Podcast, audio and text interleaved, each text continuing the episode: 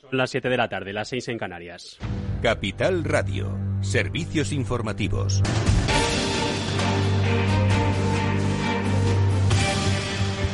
¿Qué tal? Buenas tardes. España suma este jueves 12.386 nuevos contagios y 178 fallecidos en las últimas 24 horas según los últimos datos de sanidad. La incidencia acumulada supera ya la barrera de los 250 casos por cada 100.000 habitantes y sube hasta los 254 casos de media. Números preocupantes, en palabras del ministro de Sanidad, Salvador Illa.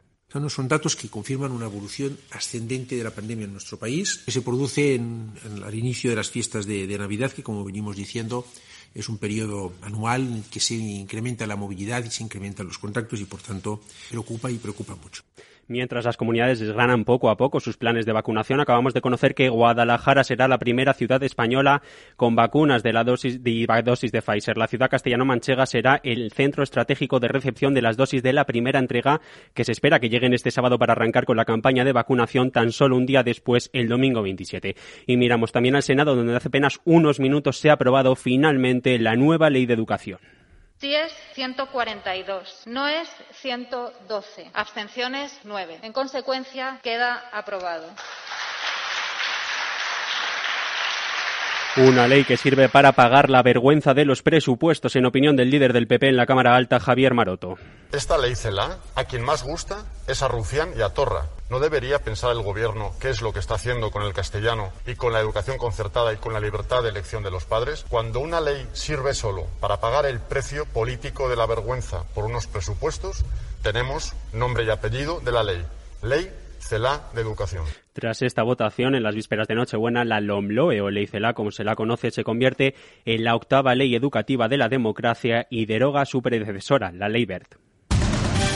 Ambiente de acuerdo inminente, los negociadores europeos y británicos se encuentran a punto de cerrar el tratado comercial que regulará las relaciones entre la Unión Europea y el Reino Unido tras el fin del periodo de transición del Brexit este 31 de diciembre. El negociador europeo Michel Barnier. We are really in a crucial moment and uh, we are giving final push. Indicaba ya este martes que los contactos se aproximaban al momento del desenlace a poco más de una semana del cierre del año. Salvo cambios de última hora, el Parlamento Europeo ha informado, eso sí, que por su parte dan por descartada la ratificación del nuevo tratado antes del fin de año, lo que obligaría a Bruselas a buscar alternativas legales para garantizar que el 1 de enero no se produce un vacío legal ni un caos fronterizo y aduanero. Nos vamos también hasta Reino Unido, nos quedamos allí porque esta tarde hemos tenido conocimiento de una nueva mutación del virus, todavía más contagiosa que la anterior y de origen sudafricano, según ha informado el ministro de Sanidad británico Mark Hancock. El caso es que hasta ahora se mantienen las retenciones en el puerto de Dover, en la frontera con Francia.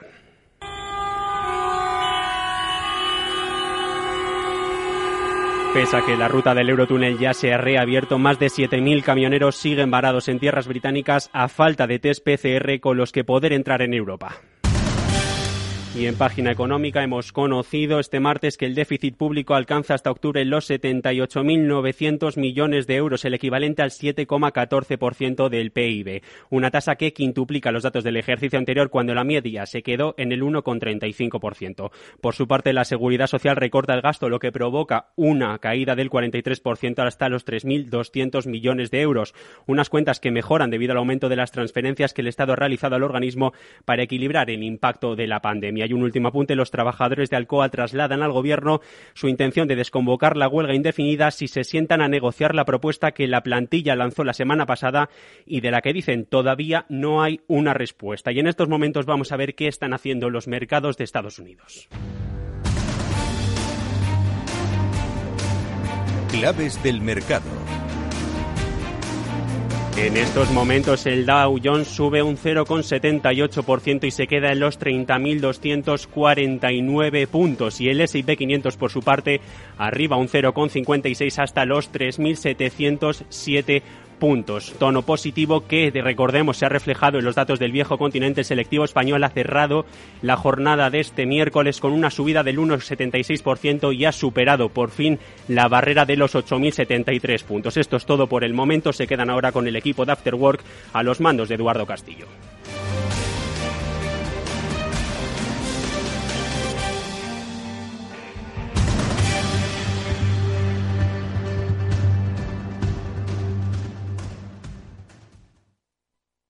Si estás pensando en comprar una casa, entra en cuchabank.es y accede a nuestra oferta hipotecaria. Cuchabank, el banco de tu nueva casa. Únete al periódico líder en el sector económico. Suscríbete a El Economista y recíbelo todos los días en tu casa o en tu correo electrónico. Más información en el 902 88 93 93 o en club del suscriptor arroba eleconomista.es.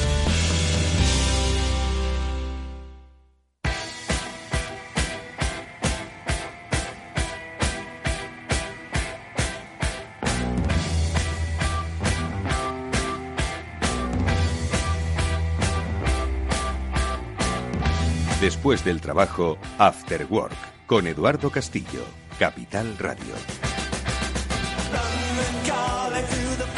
Bueno, pues amigos, hoy nuestro último programa antes de la Navidad va a hablar de la incertidumbre, pero no obviamente la que describe nuestros días, nuestros últimos días de 2020, sino sobre cómo la vamos a gestionar, porque al final en tiempos de incertidumbre tenemos que tomar decisiones. Y eso es lo que vamos a comentar con nuestros invitados que nos van a ayudar, pues a través de la experiencia, a poder ejemplificar, ¿no? Cómo dentro de esa incertidumbre, bueno, pues hay que buscar la eficacia, la eficiencia y, por supuesto, el beneficio común. Lo digo porque enseguida vamos a saludar a Javier Juárez, que es el primer teniente de alcalde del Ayuntamiento de Tres Cantos, con el que vamos a hablar de gestión municipal en tiempos extraños y de su experiencia, de presupuestos y de atender a momentos inciertos que están sin cartografiar pues yo creo que vamos a sacar muchas y muy buenas experiencias, no solo para las corporaciones municipales, sino también para las corporaciones privadas, que al final también tienen que gestionar escenarios inciertos. Bueno, pues esto será lo que hablaremos en nuestro primer bloque del Afterwork para luego pues seguir hablando, por supuesto, de la incertidumbre, pero en este caso lo haremos en clave de reflexión digital y que, como siempre, tratamos de resolverla con la ayuda de nuestros gurúes eh, digitales, a los que así consideramos Julián de Cabo y Víctor Magareño, a las que luego saludaremos más adelante. Bueno, pues este es el Afterwork, amigos, el previo al Afterwork de la Nochebuena, que ya va adelantando esa felicitación para todos vosotros. Así que sin más dilación, vamos a saludar a nuestro primer invitado.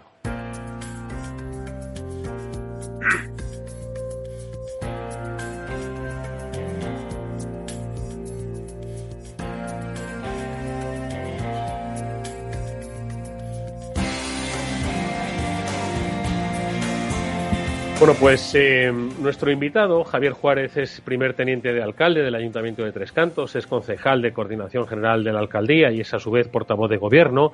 Y son muchos años los que lleva trabajando en el ámbito de la gestión municipal, con una formación en Derecho, pero también en políticas y con gran conocimiento sobre la gestión, como digo, de las ciudades. Estoy seguro que Javier, si le preguntamos por su trayectoria eh, en la gestión de instituciones públicas, pues obviamente, como la mayoría de nosotros, jamás se había tenido que enfrentar a eh, momentos tan inciertos. Sí que es seguro que ha habido crisis, sí que seguro que ha habido, bueno, pues momentos económicos que han variado el ciclo de las ciudades. Pero como este, estoy seguro de que en su currículum no ha habido semejante experiencia de la que, sin lugar a dudas, habrá habido grandes aprendizajes. Javier Juárez, ¿qué tal? Muy buenas tardes. Buenas tardes, ¿qué tal? Encantado. Oye, Javier, entiendo que, como digo esto, en el currículum de ningún gestor municipal existe la gestión de una crisis como esta. Hay crisis económicas, hay crisis de empleo, hay momentos buenos, por supuesto. Ojo, que las, las ciudades se gestionan en los momentos buenos y en los momentos malos, pero en los momentos inciertos es cuando realmente pues se ve la eficacia de las políticas, eh, las políticas que al final son manejar el dinero de los ciudadanos. Así es, eh, fíjese, yo cuando comencé como concejal de Hacienda en el año 2012, pues me enfrenté a una, a crisis importante, pues con un crédito en aquellos préstamos de pago a proveedores que el ministro Montoro estableció de 7 millones y medio, pero como bien dice, esto es algo totalmente eh, novedoso, algo inusual y mucho más importante y mucho más eh, trascendente. Es decir, eh, nadie podía pensar que se podía paralizar un país como se ha paralizado, que podíamos estar todos confinados en casa como lo hemos estado y sin duda por las repercusiones económicas eh, para todos los estamentos, no solo para las administraciones públicas, sino también para empresas, comerciantes, pequeños empresarios, trabajadores. En general, eh, como bien dice, esto es algo sin parangón y, por supuesto, pues hay que estar a la altura de ello. Mm, y además una circunstancia, y yo creo que eso, y ahora nos lo podrás contar, ha impactado un poco en primero la gestión ¿no? de los recursos y luego la previsión de la gestión de los recursos, ¿no? esos llamados presupuestos, porque quizás ha sido la primera vez que se han enfrentado las, eh, en este caso, instituciones públicas, las corporaciones municipales, pues a un gran dilema, ¿no? a la gestión económica con una grave afección a la eh, gestión de la sanidad y con unos efectos sociales pues muy directos y muy y muy inmediatos, ¿no? Porque al final muchas veces las decisiones que se tomaban, pues oye, tenían sus consecuencias, pero en el medio plazo, ¿no? Al final gestionar, ¿no? en el terreno municipal era, pues gestionar ahora para que nuestros hijos nietos, pues vivan en una ciudad o en un pueblo mejor. Hoy lo que se gestiona, Javier, tiene un efecto inmediato mañana, ¿no? Y entiendo, que eso es lo que lo dota de complejidad, ¿no? Sí, así es. Eh, por ejemplo, eh, fuimos uno de los primeros ayuntamientos que firmamos un pacto por el impulso. Lo firmamos en el mes de mayo porque había mucha gente, muchos vecinos, eh, como he dicho antes, pues trabajadores que se habían quedado en ERTE, que no estaban cobrando las prestaciones por desempleo, empresarios y pequeños comerciantes que de repente tenían que cerrar sus negocios y por tanto todos sus ingresos se veían mermados y firmamos ese pacto precisamente, como bien dice, para que en el plazo de un mes se pudieran dar ayudas tanto a estos trabajadores como a estos pequeños empresarios. Y así es, eh, seguimos en esa línea. Ahora mismo nos hemos enfrentado a la elaboración de los presupuestos con la gran incertidumbre que hasta ahora no la conocíamos de cómo van a ser los ingresos en el próximo año, porque sin duda se van a ver afectados por la situación sanitaria si mejora, empeora y que hoy por hoy sigue siendo una incertidumbre. Mm. Javier, ¿y esos presupuestos eh, al final cómo se diseñan? Porque, insisto, tú lo has dicho, tienen que buscar ese equilibrio ¿no? entre mantener el crecimiento empresarial eh, pero sobre todo atender a la vulnerabilidad, primero, de las familias, de los vecinos de, Tres Cantos, pero también a la vulnerabilidad eh, empresarial, ¿no? Porque al final, bueno, pues eh, todo está íntimamente ligado, ¿no? Entonces, ¿cómo se han diseñado, ¿no? Cómo se han equilibrado esos presupuestos y en ese escenario de incertidumbre sobre los ingresos, ¿no? Porque al final unos presupuestos no se hacen pidiendo la carta a los Reyes Magos, sino se hacen sobre realidades aproximadas, ¿no? Entonces entiendo que este año han sido entiendo que un diseño complejo de los mismos, ¿no? Sí, difícil. Eh, afortunadamente eh, están suspendidas las reglas fiscales, es decir, para el año 2021 el Gobierno de la Nación pues ya estableció la suspensión de las reglas fiscales, por tanto fue un alivio para las administraciones locales de cara a elaborar unos presupuestos, pero sin duda los presupuestos configuran por impuestos de bienes, por ejemplo, inmuebles, eh, actividad empresarial, que eso más o menos se mantiene eh, constante, pero luego hay otras, otras figuras tributarias y otros ingresos que dependen de la actividad propia de una ciudad. Y eso sí que es una gran incertidumbre. Pues, por ejemplo, eh, unos ingresos importantes es de toda la actividad deportiva y toda la actividad cultural. Eso se ve mermado eh, considerablemente por la situación sanitaria. Hemos, por ejemplo, perdido más del 50% de los usuarios a nuestras instalaciones deportivas, que, como es lógico, a pesar de todos los protocolos, pues tienen miedo a eh, llevar a cabo esas actividades donde eh, inevitablemente existe el contacto con otros ciudadanos. Mm. Por tanto, bueno, pues y también desde el punto de vista de gastos hemos tenido que derivar gastos a otras partidas, pues como he dicho, eh, principalmente de ayudas a las personas que más lo necesitan y que están pasando por un mal momento. Porque eh, la parte de, de, labor social, ¿no? Que, que contemplan estos presupuestos, claro, se tienen que dirigir hacia muchos sentidos, ¿no? Antes lo has mencionado, al pequeño comercio, bueno, pues hacia las familias más vulnerables, pero también, ojo, al mantenimiento, pues, de lo que es la propia identidad cultural de Tres Cantos, ¿no? Y al final, eh, ojo que vivimos, ¿no? En tiempos, como digo, complicados y que, bueno, pues ha habido, pues, muchas acciones más restringidas, ¿no? Pero que al final, pues, deben hacer, pues, que las ciudades mantengan un poco su propia identidad en este sentido cultural sin dejar de lado pues, eh, pues esos objetivos ¿no? de, cobertura social. ¿no? En este sentido, pues hacia dónde, hacia dónde dirigís las, las próximas acciones para 2021, Javier.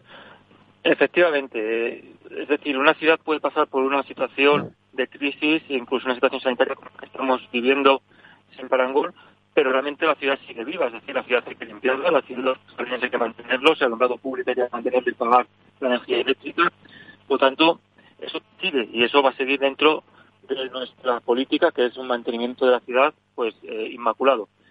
Y como bien dice, también hemos apostado en el año 2021 por incrementar el nivel de inversión, también como colaboración a la recuperación del Estado y la recuperación de la economía española. Es decir, creemos que con la inversión pública se van a generar, o al menos no se van a seguir destruyendo puestos de trabajo y, por tanto, el próximo año la inversión eh, en nuestro municipio llegará a los 20 millones de euros. Afortunadamente, muchos de estos, de muchas de estas inversiones se financiarían con ahorros que tenemos en, de los años pasados, ahorros que tenemos en el Ayuntamiento de Tres Cantos, que finalmente también el Gobierno nos ha dejado gastar y en ese sentido pues llevaremos a cabo esa inversión de más de 20 millones de euros que como digo el principal objetivo aparte de seguir mejorando nuestro municipio cumplir nuestro programa electoral pero principalmente y de manera muy importante contribuir a la recuperación de la economía española eh, hay, entre otros aspectos, eh, eh, destinada inversión, como así se desglosa en los presupuestos que recientemente se han aprobado, eh, hacia la hacia el, mundo escolar, ¿no? hacia las escuelas, que yo creo que ahora mismo también son protagonistas, ¿no? sobre todo en estos escenarios en los que nos encontramos y que de alguna manera, bueno, pues van a tener que eh, adaptarse y, renovarse. Entiendo que esto es algo, pues uno de los aspectos, ¿no? que también habéis querido eh, contemplar en estos presupuestos, Javier, y que, como digo, bueno, pues responden a los nuevos tiempos, ¿no? Que la educación, pues, nos está pidiendo con, en esta situación de coronavirus, de restricciones, de formación online, de, renovación un poco del, del, sistema, diría yo, ¿no? Pues sí, ¿quién, ¿quién iba a pensar precisamente ahora mismo que estamos a punto de comenzar las Navidades, las Navidades pasadas, que nuestros niños y nuestros jóvenes iban a dar la clase desde casa? Al final, eh, esto se ha impuesto y las administraciones hemos tenido que estar a la altura. En Tescartos, por ejemplo, en plena pandemia, repartimos 100 tablets y 100 ordenadores eh, portátiles a aquellas familias que estaban con falta de recursos y que no podían tener estos dispositivos necesarios, como digo, para continuar con la actividad educativa. Por ello, para el próximo año también hemos dispuesto una línea de subvenciones a los centros docentes sostenidos con fondos públicos para de innovación, de innovación tecnológica.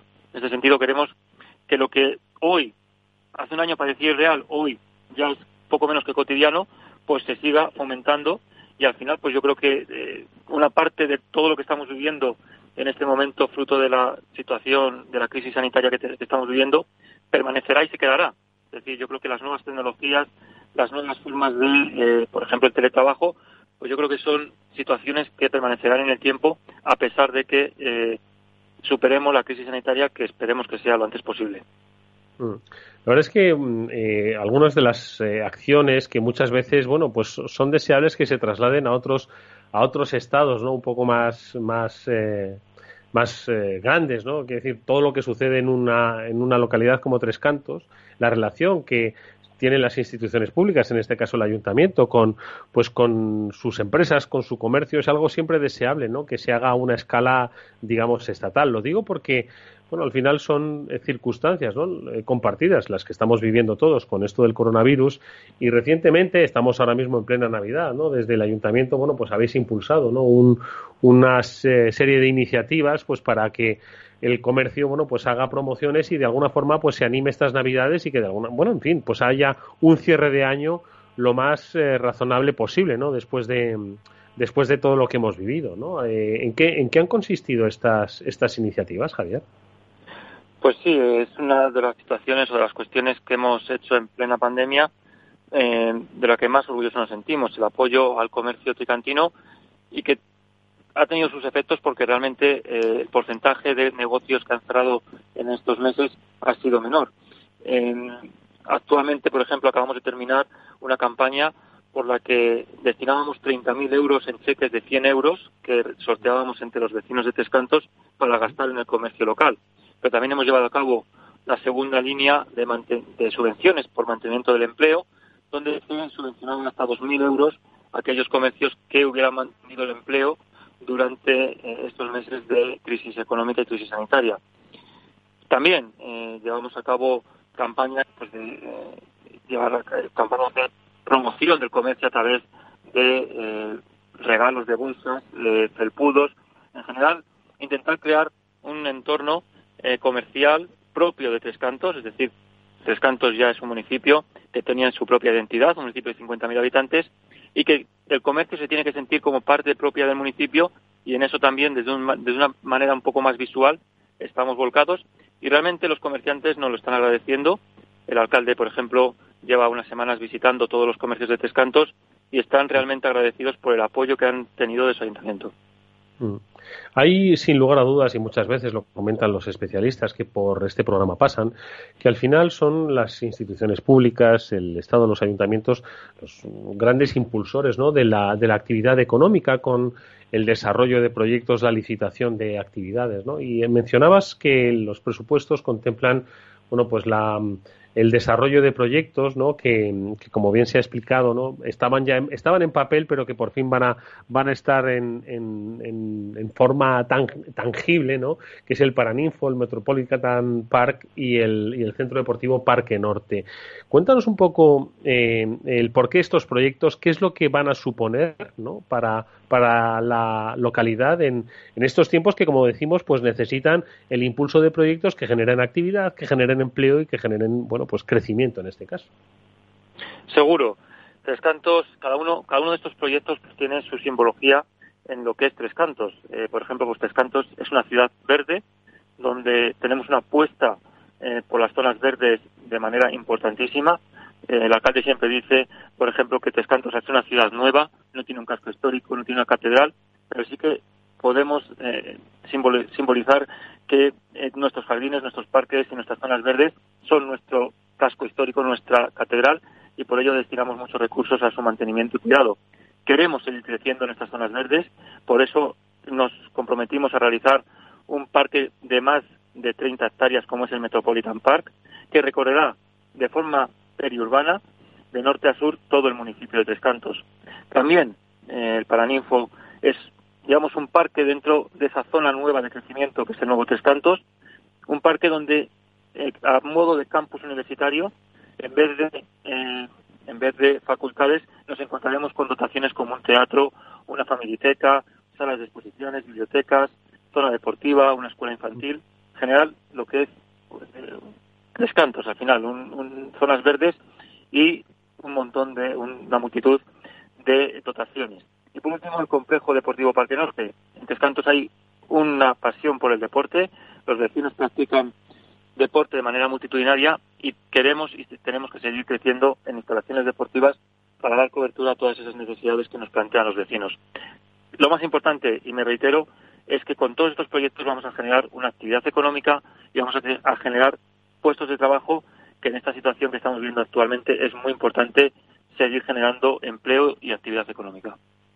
Son 53,2 millones de euros los que contemplan este presupuesto. Es un gran reto iba a decir millón arriba, millón abajo. Hoy es que, claro, aquí en una emisora económica, acostumbrados a los grandes ceros, no porque los tengamos, sino porque los cantamos, parece que no son nada, pero bueno, es una importante cantidad que sin duda alguna, bueno, pues va a marcar eh, la salida de esta crisis sanitaria ¿no? Eh, económica que está viviendo el país en su conjunto, el, planeta en su conjunto, y que, bueno, pues en, manos de los gestores, como nuestro invitado, queda que, como decimos, bueno, pues eh, sean multiplicadores de la actividad económica y, por supuesto, de la cobertura social que, que, necesitan. Javier, no nos queda nada más que desearos toda la suerte del mundo. Son 12 meses los que se avecinan pues intensos, sin lugar a dudas, como decimos, repletos de incertidumbre, pero que parecen estar bien definidos en estos presupuestos. Es lo que deseamos, un absoluto cumplimiento de los mismos, porque al final acabará redundando en los, en los ciudadanos de Tres Cantos, en los tricantinos, Jesús. Sí, seguro. Eh, como he dicho al principio, estamos viendo una situación histórica. El, el año 2021 esperemos que también sea histórico por el por haber pasado y haber ya solventado esta crisis. Ojalá, ojalá, sí principalmente sanitaria, pero que por desgracia también ha traído consigo una crisis económica. Y yo desde, desde, este punto pues desearles a todos los oyentes, a todos ustedes una feliz Navidad y que de verdad el próximo año 2021 lo terminemos en mejores condiciones de lo que estamos terminando este año 2020. Ojalá que sea así. Javier Juárez es primer teniente de alcalde del Ayuntamiento de Tres Cantos, es concejal de Coordinación General de Alcaldía y portavoz del Gobierno. Gracias, Javier. Mucha suerte para el futuro y lo mismo. Muy feliz Navidad. Muchas gracias. Adiós.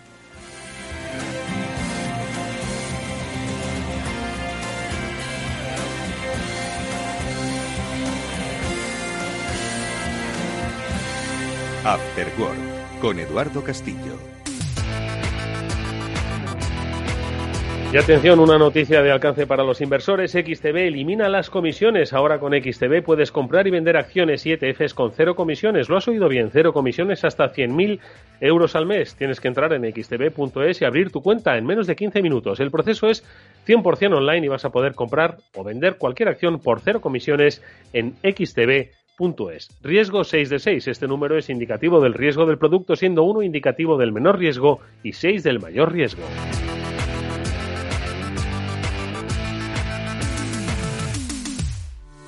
A la hora de invertir, la diferencia entre la convicción y la palabrería está en el grado de compromiso que eres capaz de asumir. El nuestro es este. En Finanbest solo ganamos si tú ganas primero. O lo que es lo mismo, en Finanbest, si no sumamos, no restamos. Conoce todas las ventajas del Result Investment. Tienes mucho que ganar. Finanbest, tú ganas. El futuro se construye poco a poco. Son muchas cosas. Pequeños gestos pero que tienen valor. Ahorrar en Basque Pensiones EPSV es un buen plan. A tu medida, para que el futuro sea como tú quieras. Vive el presente bien y construye un futuro mejor con Basque Pensiones EPSV. Puedes simular tu plan de ahorro para el futuro en cuchabank.es o acércate a tu oficina y te ayudaremos. Vasque Pensiones EPSV Individual. Cuchabank sea socio promotor. Cuchabank Gestión SGIC SAU Gestor de Patrimonio. Eduardo Castillo en Capital Radio. After Work. You're gonna lose that girl. Yes, you're gonna lose that girl. You're gonna lose. Yes, yes, you're gonna girl. If you don't take her out tonight, she's gonna change her mind. Change her mind. Bueno, y en nuestro programa de hoy, para cerrar, iba a decir el año, no, lo que todavía falta para que se acabe este fatídico 2020, esas reflexiones siempre interesantísimas que nos traen Julián de Cabo y Víctor Magariño, a los que ya podemos escuchar y saludar. Julián, ¿qué tal? Muy buenas tardes. Muy buenas tardes, Eduardo. Bien, aquí acabando año, como tú dices. Con ganas, ¿verdad? Víctor Magariño, buenas tardes. Hola, buenas tardes, Eduardo, Julián y audiencia. ¿Qué tal? Oye, es cierto que si con suerte nos queda todavía un programa, ya lo utilizaremos, ¿no? Pues para hacer un poco, no balance 2020, porque en fin, todos sabemos cómo ha sido el año, ¿no? Pero tampoco iba a decir una aproximación a 2021, porque es que es muy difícil, ¿no? Y además en estos escenarios donde os acordáis aquello de, de los tiempos buca, ¿no? Yo, yo, muchas veces, yo los, cuando me hablaron del término, que me gustaba bastante, ¿eh? me, me gustó bastante el término, pero jamás pensé que se iba a dar eh, en, en, su máxima expresión en este 2020, ¿no? Entonces, claro, hablar de 2021 es hablar de un, un bucanismo absolutamente impredecible. No sé qué os parece, Víctor. Me hace gracia lo de buca porque después de muchos años eh, en este entorno buca, eh, yo lo, lo, había oído varias veces, ¿no? Pero como dices tú, no, no me había sentido especialmente atraído, ¿no? Por la, pero la semana pasada di una charla y por primera vez tuve una slide buca. buca. ¿Y sabes lo que dije sobre la slide? Dije, bueno, esta es la slide que todo profesor gurú digital que se precie pone en su presentación. O sea que ya la habéis visto, la paso y seguimos. no, pero tiene, joder, es que en realidad el buca que era, eh, eh, bueno, ahora se me ha olvidado. Volátil. Volatilidad, eh, incertidumbre, ¿qué más era? A ver. Es, eh, vale, es volatility, uncertainty. uncertainty. bueno, ahora se me ha olvidado. ¿Cómo era? Ambiguity era la última. Ambigüedad, exactamente. Y la C era complejidad, ¿no? Complexity. Complexity. Sí. Estaba intentando recordar. Sí, mucho buca que decía yo iba y no me acuerdo ni del acrónimo. Julián, ¿a ti qué te lo parece? para hacer un chiste, ya te digo, para hacer un chiste. Uno de los acrónimos es terrible, Eduardo. Yo, yo hay veces que miro transparencia antigua y veo acrónimos que ya no tengo ni puñetera idea de qué significan. Y por Pero bueno, este... Y, y, algún otro acrónimo que se usa para tantas cosas distintas que tampoco sé lo que significa cada vez que lo veo. De todas formas, yo creo que, fíjate, este sí que viene al caso, ¿no? Volatilidad, incertidumbre, complejidad y, y ambigüedad, ¿no? Es, eh, yo creo que el, el, vamos, jamás se había vivido un momento tan, tan extraño y un 2021 absolutamente eh, indefinible, ¿no? Eso digo, no, no me atrevo a haceros la pregunta porque es que tampoco se puede definir. Para empezar, el 2021 va a empezar exactamente igual que como terminó el 2020, ¿vale? Con la misma información y con la misma incertidumbre de futuro, ni más ni menos. Sí, lo, de- lo de- lo de la incertidumbre está claro que, que tenemos no una incertidumbre, sino 17 incertidumbres en este país justo en estos días. Es verdaderamente increíble el, el saber dónde puedes ir, dónde puedes moverte, no ya a nivel España, sino incluso se supone que en nuestro barrio, Eduardo, estamos razonablemente... Estamos confinados, es verdad. Tampoco Bueno, calla, ¿y está- Torlodones? ¿Qué me decís, macho? ¿Ha- ¿Habéis oído lo de Torlodones? Que estamos en pasado? 400. Bueno, que eh, estábamos eh, envidiablemente bajos, somos un pueblecito muy tranquilo, muy, muy, muy rural, ¿no? Pero de repente algún enteradillo ha hecho un cumpleaños, ha invitado como a 40 personas y se ha contagiado todo el pueblo. Y estamos ya arriba de 400 por 100.000 habitantes. Madre mía. O sea que gracias a este, a este personajillo, ¿sabes? Madre mía. De los más altos de la comunidad. Pero no nos han confinado de momento, no sé. Debe ser que hay- tengo algún vecino influyente o algo, pero, pero teóricamente. Sí, es cierto. Hay que, hay que hacer una especie. ¿Os acordáis cuando se habla del sudoku de la financiación autonómica?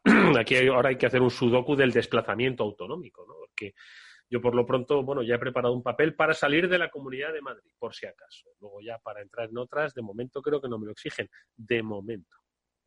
Yo, yo ya me muevo en coche con un papel que dice que mi suegra tiene un montón de años y que voy a verla, porque además es verdad cuando salgo a carretera, pero que te, te hace sentir como una especie de delincuente difuso que ni siquiera sabes si está delinquiendo o no.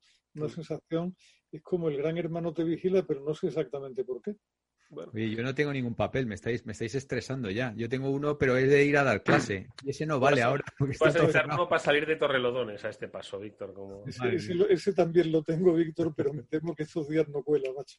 No, yo voy a ir, voy a ir a Soto del Real por una carreterucha que hay, no sé si la conocéis, una que pasa por Hoyo de Manzanares, que es, que son todo curvas y tal, es una carretera infernal de, de quinta categoría. No creo que haya controles por ahí, porque no, no va nadie más que algún ciclista despistado. Pero, pero bueno, espero que no tenga problemas. Y además, va- siempre, por supuesto, cumpliendo. Bueno, pues deseamos toda la suerte del mundo a nuestros oyentes, que cojan su papel, su mochila y sobre todo su prudencia, que no celebren cumpleaños de 40 personas ni de 15 tampoco, ¿vale? Hay que ser un poquito sensatos. Y, y, bueno, y procurar pues que no les pase a ellos ni a sus ni a sus familiares y allegados. Por cierto, que si queréis dejamos para otro programa lo del allegado, lo de que se ha llegado, porque Ya no ha llegado, No sé si te has enterado, el allegado ha muerto. viva el allegado, exactamente. Tres- nosotros tres somos allegados. Som- ¿Nosotros seríamos allegados? No sé, llevamos más- un montón de años aquí viéndonos todas las semanas y no sé. Sí, ¿no? Eso es allegados. Es que- Nos unen lazos. Nos ha tocado la lotería conjuntamente, que eso une mucho. Sí, sí. Bueno, hay que decirle a los oyentes que nos ha tocado la lotería, nos ha tocado un fantástico reintegro del que jugaba Julián, ¿verdad? Que vamos, vamos a reinvertir en Lotería del Niño siendo solidarios con el ministro de Hacienda que está entusiasmado. Bueno, a ver, eh, lecturas de fin de año. ¿Os ha llamado algo la atención últimamente? Pues mira, yo llevo, llevo unos días leyendo en diagonal predicciones para el año que viene y la verdad es que son todas aburridísimas, Eduardo. Es una cosa que, que se vuelve la sopa de sigla habitual con la misma cosa triste de la inteligencia artificial y el negocio sostenible. Madre mía. Qué, qué falta de imaginación. Aquí pasa lo de siempre, que es que tiran los dados primero Garner y la madre que los trajo y a partir de ahí todo el mundo escribe exactamente lo mismo. Con lo cual, si quieres, yo te hago una predicción iconoclasta y es que el 5G no va a despegar tampoco en 2021, por facilidad. Madre mía, Víctor, Víctor. si no hay 5G, tampoco hay Habrá 6G. No, yo creo que Julián se refiere al 5G standalone. ¿eh? Ate- Atentos a la frase, standalone, que quiere decir que es el, el 5G de verdad, el, el auténtico. Eso creo que está ahora mismo como en 5 o 6 países solo. ¿Vale? Pero lo último que he leído, por ejemplo, en China, ya hay 160 millones de usuarios del 5G. 160 millones, joder. 160, o sea, eso es, bueno, comparativamente con Europa. Claro. eh, yo, de, de lo que decía Julián, sí, efectivamente, lees cosas por ahí y tal. Yo creo que, eh, como siempre, estamos todos en lo mismo, intentando adivinar qué es lo que va a pasar y, y- y haciendo todo tipo de predicciones, ¿no? Eso a mí, afortunadamente, me da, me da chance para hacer un montón de gracias y, y en las charlas que doy, en las clases y tal. Y entonces, por lo menos, que la gente se ría, ¿no? Digo, mira, no sé si voy a acertar en algo, probablemente no, pero bueno, vamos a echarnos unas risas, ¿no? Entonces, empiezo a contarles lo que ha pasado, cómo han evolucionado. Por ejemplo, ¿sabéis cuál es la búsqueda más representativa de, de este año? ¿En Google o en dónde? Declarada por Google, sí, sí, la más representativa. No quiere decir ni la más buscada, sino la más representativa. ¿Sabes cuál? cuál es? ¿Cuál? ¿Por qué se ha acabado el papel de baño? Pues why, why toilet paper is out of stock? Es verdad. Oye, sí, ¿Cómo- lo ves? Google ha hecho ya, fíjate, no, no había caído. Y a mí mira que me gustaba buscar todos los años los, los términos más buscados. Pero bueno, entiendo que, que este año pues habrá sido coronavirus, SARS-CoV-2, pandemia, eh, eh, COVID-19, eh, Trump, papel higiénico. Why is toilet paper sold out? ¿Eh? Ha sido la most representative search question de 2020, según Google, declarado oficialmente. ¿Fue ahí la segunda, Víctor? O No, que digo que, que no es en términos de volumen, es la más representativa. No quiere decir que la que más se haya buscado tal y cual, pero es como que la que resume todo el año. ¿no? Y, ¿Qué ha pasado aquí? ¿Por qué se acaba el papel? Habría que ver cuál fue la más representativa de aquellos días en las que Trump eh, recomendó al personal inyectarse lejía como modo de acabar con el coronavirus. Madre mía, mira, tengo aquí, acabo de cargar, ¿vale? El Google Trends, eh, las tendencias del 2020 en España. ¿no? Profesionales, Eduardo, qué profesionales. Y obviamente de materia general tenemos coronavirus en primer lugar, luego tenemos elecciones Estados Unidos en segundo lugar, ¿vale? Porque ya sabéis, como decíamos aquí, que en, que en mi pueblo pues interesaba mucho el resultado en Wisconsin. Yo creo que estaban en este en mi pueblo, Extremadura, estaban que no podían dormir. Si había un, un- un voto más en Wisconsin y qué pasaba en South Carolina, ¿no? Entonces, sin lugar a dudas, segunda búsqueda más, más i- e intensa. Tercera, Classroom. Cuarta, la Liga. Y quinta, Kobe Bryant. Este es de del baloncesto, ¿no? Sí, hombre, es el, Sí. el pobre, el pobre hombre que se, Sí. se murió, claro, Sí. obviamente. Y luego, de bueno, en el mundo han puesto una, una categoría que es recetas, me hace, me hace mucha gracia, ¿no? Recipes. Entonces, sí, entonces tenemos, la primera es pan casero, esto es puro confinamiento, masa madre, la tercera es churros, la cuarta es levadura fresca y la quinta, levadura fresca, que fue pues uno de los productos más eh, buscados y escasos, ¿no? que hubo durante el confinamiento, la levadura fresca. Y la quinta, donut caseros. Como Dicen que si salimos mejor del confinamiento, salimos me- más gordos, no, no mejores. ¿no? Yo tengo una aquí de, de- de que la uso que dice que han crecido un 200% las búsquedas de recetas de café. ¿Vale? No, perdón, perdón, perdón, perdón. Eh, la- el visionado de vídeos de café, de recetas de café en YouTube, no las búsquedas. El visionado de vídeos de recetas de café. ¿Eh? Este ¿Habéis, es lo habéis que ha- terminado, ¿Habéis terminado cocinando durante el confinamiento vosotros también o no? Yo, bueno, yo es que en realidad no he cocinado más, bueno, he cocinado más que, que en otras estas, porque claro, había que hacer pues tres comidas diarias cuando muchas veces estabas acostumbrado a, a mal comer un sándwich y a, y a- y a medio cenar, ¿no? Pero no, no, he, no he sido más cocinillas porque me puedo... bueno, es decir, era un, era un cocinillas antes. Otra cosa es que me salga bien o mal, pero cocinillas ya lo era antes del confinamiento. Lo que hice fue beber más. Lo digo aquí públicamente en la radio, sí. Bebí un poquito más. Pues Oye, claro, aquí- tiempo, pues te no podías salir a la calle, pues... Es otra de las tendencias. Y que- Mira, tengo aquí, tengo ¿Por aquí una, una- una de las tendencias que, que dice que ha crecido la venta de, de alcohol en liquor stores en Reino Unido 34%, en Mm. supermarkets un 11% y en specialists como un 5%. O sea que Esto- Estos últimos días, por temor al Brexit, ¿se están aprovisionando? o qué? Madre mía. Bueno, y luego, claro, eso viene el- sobre todo el fin de semana. Luego, cuando llega el lunes, sabéis lo que sube, ¿no? Las búsquedas de online therapy, terapia online. Madre mía. El ser humano es que es, es enternecedor. Es enternecedor, de verdad.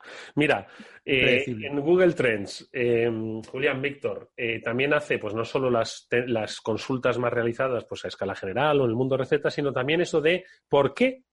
Porque la gente se hace preguntas, ¿no? Guay, ¿Por sí, el qué? guay. El guay, el guay. Entonces, en España han sido, la primera, ¿por qué se llama coronavirus? ¿Vale? La segunda, Víctor, mira, coincidentemente, ¿por qué la gente compra papel higiénico? La tercera, me, me llama mucho la atención, ¿por qué pican los mosquitos? ¿Vale? lo juro, lo juro, no me lo invento. La cuarta, la cuarta es también igualmente enternecedora.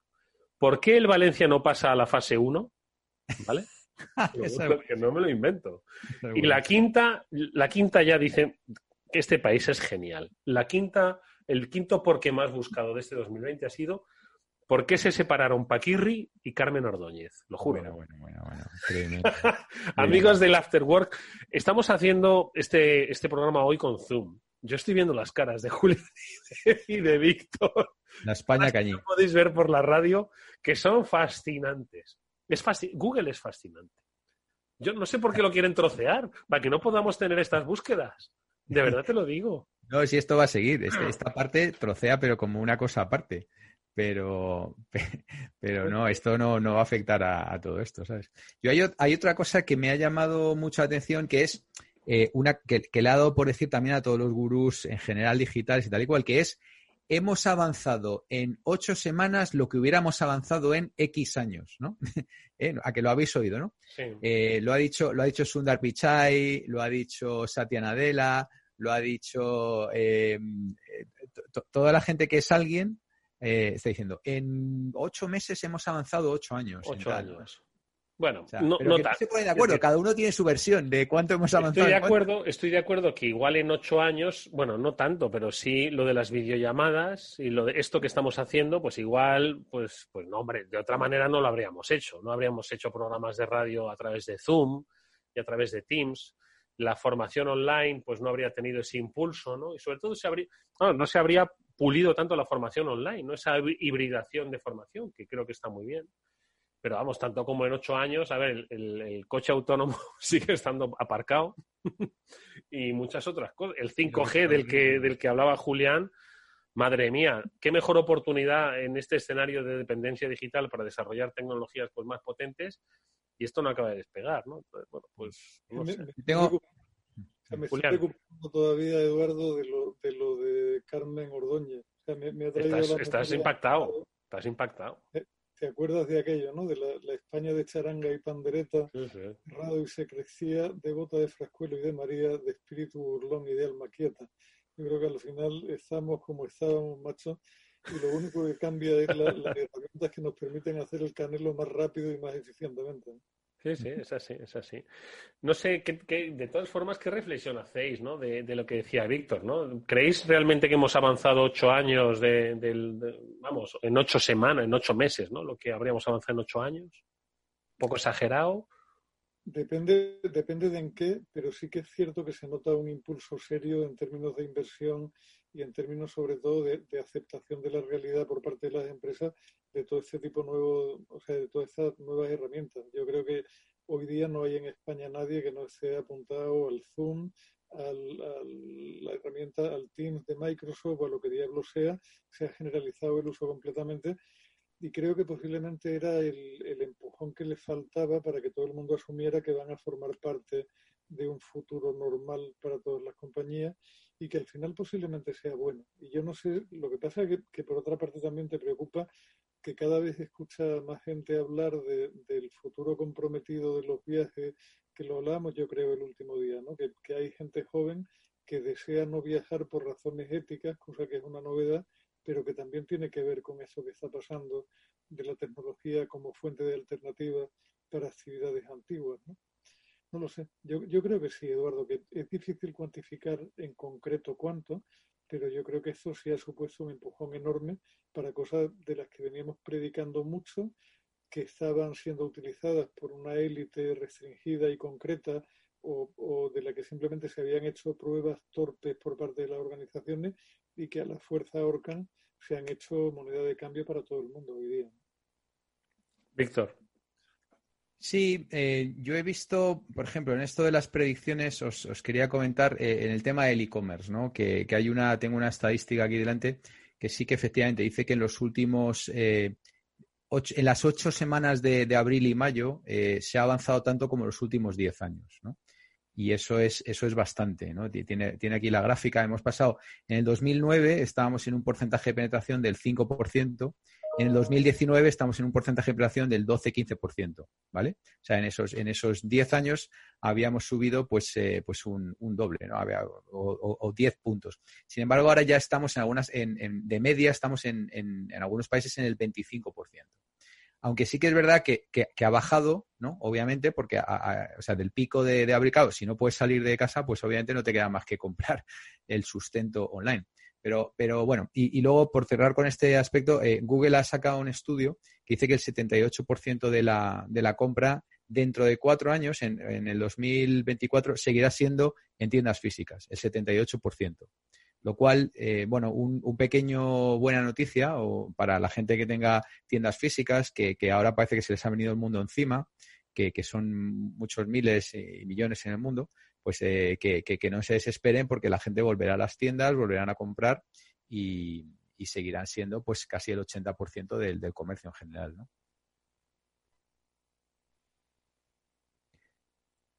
Perdonadme que estaba, estaba silenciado. Esto es lo que tiene ¿no? haber avanzado en ocho semanas lo que tendría que ser en ocho meses, pues que uno no se acostumbra a todo esto. Eh, os quería eh, eh, preguntar, fíjate, es que me- cuando has hablado del e-commerce, ¿no? Eh, me he acordado, y seguro que Julián se acuerda, pero claro, eh, no, digo Julián y no Víctor, porque claro, como tú venías del, del retail físico, pues eh, eh, igual no te acuerdas de, de cuando se constituyó la, creo, lo he apuntado aquí, no sé si llamaba AECE, Asociación Española de Comercio Electrónico. ¿Tú te acuerdas, verdad, Julián? ¿No? Me acuerdo porque fui el primer vicepresidente de esa asociación hace muchísimo, muchísimo Muchísimos tiempo. años, Estás ¿no? del 97 posiblemente. Por ahí, ¿no? Entonces, recuerdo, ¿no? Esos, informes, ¿no? Que hacían sobre la necesidad, ¿no? De que del año 97, ¿eh? comercio electrónico, y estamos hablando del e-commerce que conocemos ahora. Es cierto que obviamente hoy tenemos un e-commerce pues que nos lo trae en horas, ¿no? Y que las tiendas, bueno, pues compiten. Si queréis ahora comentamos eso, ¿no? Si realmente hay que competir en traértelo una hora antes, ¿no? A- No, no, no lo digo por Amazon, ¿eh? lo digo porque hay ya muchas, muchas distribuidores que, que, ese es el, el- quizás el, el- punto competitivo, ¿no? Pero fíjate, me he acordado, ¿eh? cuando hacía referencia Víctor a esto, a, esto a cómo entonces eh, deseábamos, ¿no? Y, y alentábamos a, a un aumento del comercio electrónico, a la securización, ¿no? De los procesos, porque recuerdo que entonces muchos de los de los temas ¿no? que impedían el desarrollo del comercio electrónico era la seguridad, ¿no? Las tarjetas, ¿te acuerdas? Que nadie estaba dispuesto a dar su tarjeta eh, de crédito para quién lo estabas dando y todo eso, ¿no? Me acuerdo, fíjate. Yo, yo no sé si, llega a la memoria para recordar un proyecto que fue particularmente increíble y sobre todo increíble visto con, con la mentalidad de ahora, que fue una joint venture entre Logista, que era una empresa del grupo tabacalera, y no me acuerdo quién más, que consistía en poner unos monolitos en los estancos que tenían acceso a Internet, desde los cuales tú podías comprar con toda seguridad, con toda tranquilidad, que se basaban un poco en el hecho de que como no había tanta gente que tuviera un PC en casa conectado a Internet, aquello era una gran idea porque la gente en el estanco iba a poder separar, hacer la compra en un monolito electrónico que son, son el típico, la típica cosa que dices, pero alguien pensó en que el estanco no es un sitio donde uno se sienta orgulloso de permanecer un buen rato, con lo cual la posibilidad de que un ciudadano se quede allí plantado de pie en mitad de una... no lo sé, pero se hicieron cosas verdaderamente peregrinas en aquella época y desde luego eh, vuelvo a lo de siempre, que es la ley de Amara. O sea, si en el 97 nos hubieran dicho que en 2020 iba a tener la, la penetración que tiene el comercio electrónico hoy, no nos lo hubiéramos creído ni en broma. ¿no? Y sin embargo, hoy nos parece poca con mentalidad de, de 2021 o de gente que va a entrar en 2021. Víctor. Interesante. Mm. Sí, bueno, yo no sé si me parece poca o mucha, pero bueno, yo eh, insisto en que el 80%, hoy más del 80% y dentro de cuatro años, según Google, que, que efectivamente gana dinero precisamente de- del e-commerce, entre otras cosas, eh, dice que el 80% va a seguir siendo físico, ¿no? Con lo cual, yo esas cosas me las creo. Luego, lo que decía Julián de- del tema del viaje, a mí me ha llamado la atención una cosa que, que he leído, que hay algunas empresas que están empezando a ofrecer suscripciones de viajes. ¿Qué es eso? Eh, pues eh, como el Netflix de los viajes. Es decir, Netflix ya no, ya no alquilas película a película, ¿no? Pues esto es igual, tú pagas, eh, por ejemplo, 999 dólares al mes o al año y tienes derecho a tarifa plana de viajes, por ejemplo, cosas de estas. Sí, sí. Hay una eh, eh, un- que, que- ofrece por 17.499 dólares. eh, 17, ofrece a ver, al año. 17.400 dólares. Sí, bueno, 500, 499,99. Con 17.500 dólares tú pagas eso al año y viajes donde quieras, todo el rato que quieras. Sí, eh, no, no he leído la noticia en, en- en detalle, pero efectivamente es eso, ¿no? Y luego la otra es la de TripAdvisor Plus, que por 99 euros al mes pues ofrece detalles de viaje y, y algún otro tipo de complemento adicional, eh, todo incluido, ¿no? Tari- Tarifa plana de, de viajes. Me, me- me llamó la atención. Y tanto. No sé yo, eh, no, no, no sé, bueno, yo de negocios no lo sé, pero así a primera vista, mm, no, no, igual renta, claro, mucho, mucho tienes que estar viajando todo el año, eh, y más en estas circunstancias, pero vamos, no, no sabría yo. Julián, ¿qué te parece lo de viajar en, en tarifa, tarifa plana? O en, bueno, bajo suscripción. Qué curioso. Eh, Pero, eh, francamente, espero que mi mujer no se entere de eso y que no nos esté oyendo hoy, Eduardo, porque con lo que le gusta a Miriam un avión, No me con digas. tarifas planas de viaje, me, me suscriben mañana. ¿no? Madre mía, se te hace suscriptora y que uf, te tenemos viajando todo el año. Todo el año, ¿no? Interesante. Oye, lo que yo os comentaba, eh, el- el- la diferencia competitiva ¿no? entre los distribuidores está en, llevártelo a la hora inmediata, o sea, es en la reducción del tiempo de llevarte el producto. Es, es así, es, es donde ahora mismo compiten. Lo digo porque al final esto era la bandera de Amazon, ¿no? Decir, oye, si quieres recibirlo mañana, solo haz así, ¿no? O cuanto antes o, o en las próximas horas, pues pagando, entiendo que un poco más o lo que sea. Al final, pues muchos se están acostumbrando a te lo doy en el día, ¿no? Eh, ¿Es aquí donde está, donde vamos a ver la lucha del, del comercio electrónico de proximidad? ¿Dónde creéis? Hombre, yo, yo creo que eh, ya más no se puede estirar el carro y yo Claro, creo que también no es no es eh, eh, sos- no es sostenible, ¿no? Bueno, todavía te lo tiene que traer el dron, ¿eh? Ojo, ¿eh? Que en España yo no sé si eso ha funcionado. Pero, pero eso, eso se dijo, ¿no? Que el dron te iba a llevar en la cosa a tu casa. Sí, yo creo que ni siquiera aquí donde vivo yo, que hay una densidad de población eh, muy, muy baja, ni siquiera aquí podrían, ah, con la ley hoy en día no podrían entregarme con dron, aunque si cambian la ley, pues sí, esto sería susceptible, ¿no? Y así me evitaría tener que, coger el coche para, para hacer cualquier cosa. Yo creo que esto, como te decía, no es sostenible porque eh, no, no es realista pensar que, voy a querer algo y lo voy a tener eh, en, en una hora. Eh, yo creo que lo, del día, lo del día después, bueno, no está mal, pero sí que es verdad que, lo que ha dicho Eduardo es correcto. O sea, eh, Jeff Bezos lo tiene claro y sigue metiendo millones y millones y millones de dólares en conseguir eh, la, la- la entrega en, la próxima hora o, o en el día y tal, ¿no? Y, y lo tiene clarísimo, ¿no? Y como él además ha repetido varias veces que está preparado para aguantar largos periodos de tiempo que nadie entienda lo que está haciendo, y esto lo ha declarado varias veces, pues entonces pues nunca se sabe cuánto va, cuánto va a durar esto, ¿sabes? O sea que va por ahí el tema. Julián, ¿qué te parece?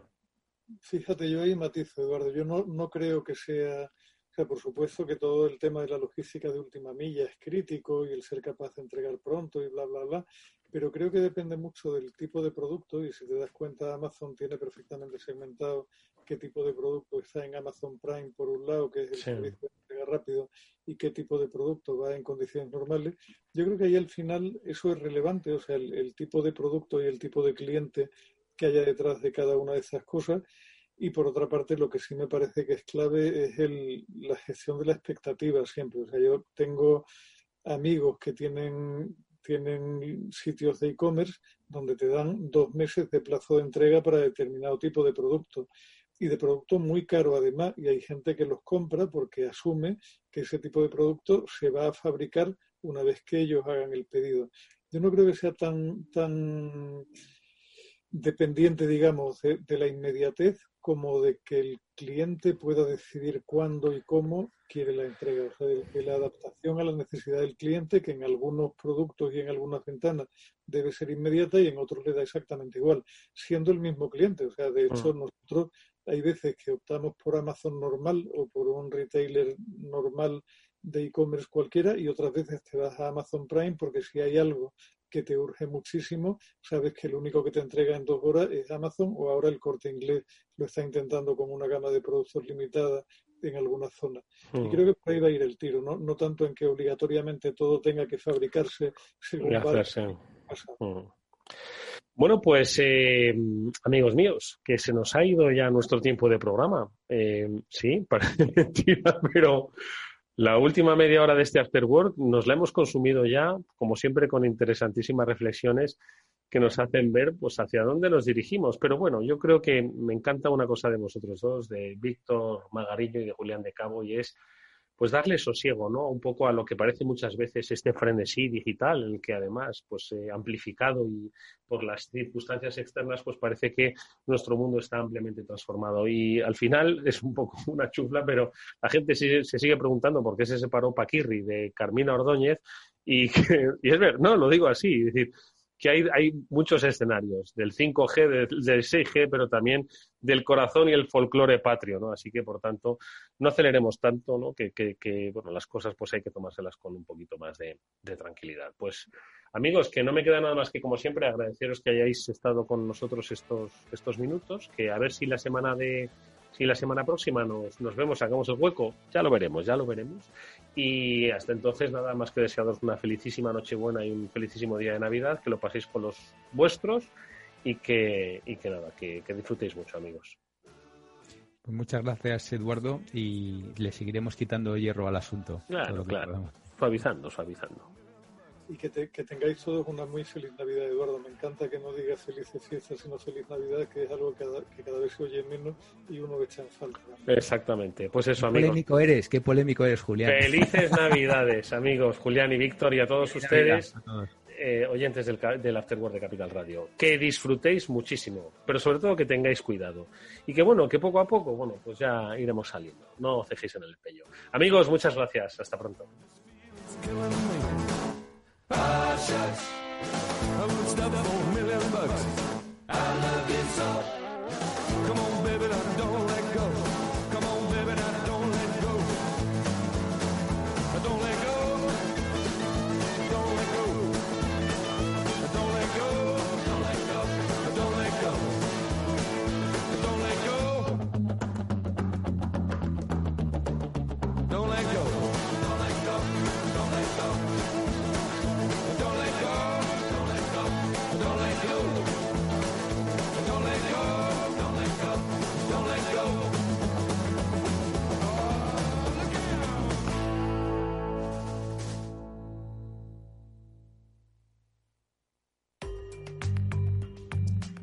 La digitalización de las empresas.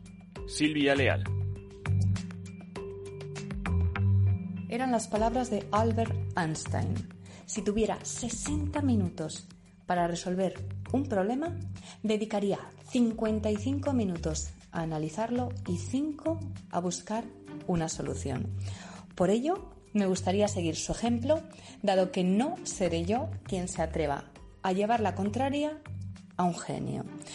Dicho esto, ¿cuál es nuestro problema? El problema es que estábamos en un momento de prosperidad.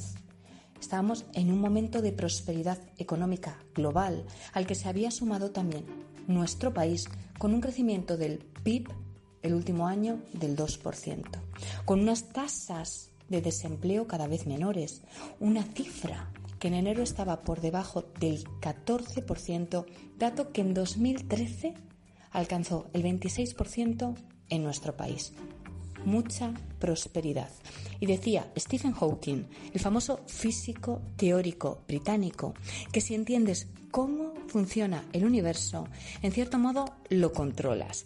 Y nosotros teníamos la sensación de controlar el mundo, Sentíamos que lo controlábamos, que controlábamos el rumbo de nuestra vida, de la economía, del empleo. Sentíamos que lo controlábamos y a menudo que lo teníamos completamente dominado.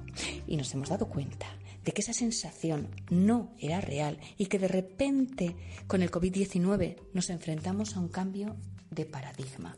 Por todo ello, es fundamental que todos entendamos la importancia que tiene la tecnología para salir de esta y que empecemos todos a considerarla como una prioridad estratégica porque es la herramienta que nos puede aportar el crecimiento y la competitividad que ahora mismo necesitamos.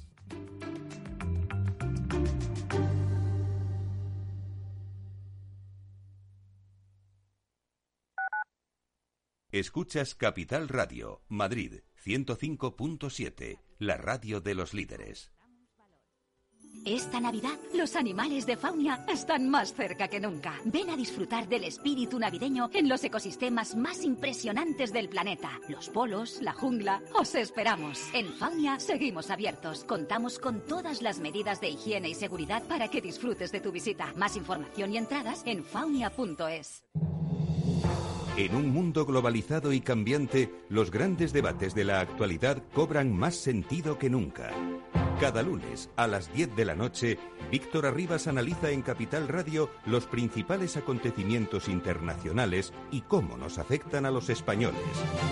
Atalayar, las claves del mundo en tus manos, en Capital Radio. Capital Radio, siente la economía.